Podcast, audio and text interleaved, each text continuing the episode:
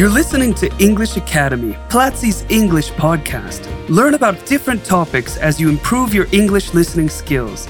Join Platzi and have access to courses on product design, audiovisual production, data science, business, English, marketing, and more. Enjoy this week's episode.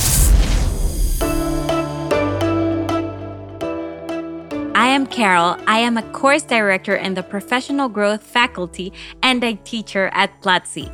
In this podcast, we will talk about why English is important for traveling. I am here today with Cesar. Hi, Cesar. Do you enjoy traveling? Hi, Caro. I do. I love traveling. Awesome. In each episode, we review vocabulary. The first word is travel to go from one place to another, typically over a distance of some length. The second word is trip, a journey usually for pleasure.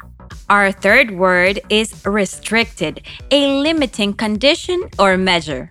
Launch means to set something in motion, to start something, or to forcefully throw something. And safe, protected from or not exposed to any danger or risk.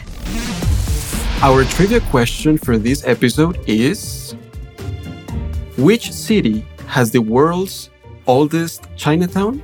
A. San Francisco, B. London, C. Manila. Stay tuned to find out the answer. Have you ever been to Chinatown somewhere? I have been in the one in San Francisco and also the one in New York. I haven't yet, Caro, but I would love to go to the one in New York. I love to travel, and being able to speak English has been very useful, even in countries in which it is not the main language. Did you know, Cesar, that over 1.200 million people in the world speak English? That's a lot. English has been useful for me while traveling because I feel more independent and confident. I can organize my trip and not feel restricted, for example, by a group tour. I feel I have been able to learn more about cultures and meet new people because I understand and speak English. If you travel to the US, most of the media content will be in English. So you will be able to enjoy the whole experience a lot more. Besides, it is also useful in the airport. That's true. Now, remember our trivia question? It was which city has the world's oldest Chinatown?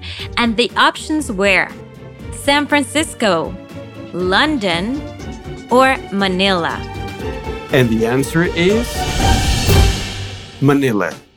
Manila's Binondo neighborhood is the oldest Chinatown in the world, established at the turn of the 16th century as one of the Philippines' biggest centers of commerce. Cool. Maybe someday we get to go. Before we end this episode, I wanted to tell you that soon we will launch an English for Traveling course in Platzi. It is an audio course with useful vocabulary and it also has virtual reality classes that you can watch with a cardboard viewer. Wow, that sounds awesome. Share this podcast and let us know which topics you would like for us to discuss by going on Twitter and using the hashtag Platzi English. Bye bye. Safe travels! This was English Academy, Platzi's English podcast. Thanks for listening.